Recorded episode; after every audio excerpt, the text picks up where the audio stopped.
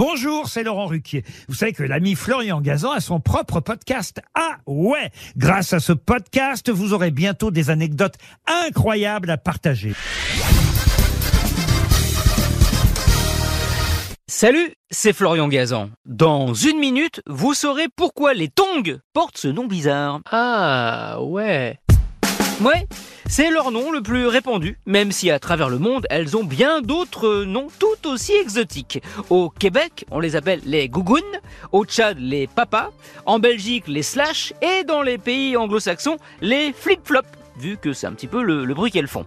Et les chip-chip en Égypte, le pays où elles sont nées. Ah ouais? Ouais, et ça remonte pas à hier, puisque leur invention au Tongs date de l'an 3000 avant Jésus-Christ, au temps des pyramides. Plus précisément de leur construction, car les ouvriers qui travaillaient dur en plein soleil en avaient assez de se brûler les pieds sur le sable chaud. Ils ont donc eu l'idée de les protéger avec une semelle de papyrus et une simple lanière pour la maintenir.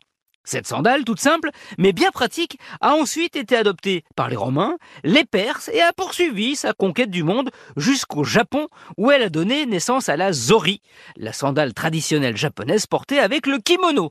C'est d'ailleurs en Orient qu'elle va prendre le nom sous laquelle on la connaît dans le monde entier, Tong. Ah ouais Ouais, lors de la guerre du Vietnam, les GI américains découvrent au pied des Vietnamiens, qui travaillent dans les rizières, cette drôle de sandale avec une lanière en V.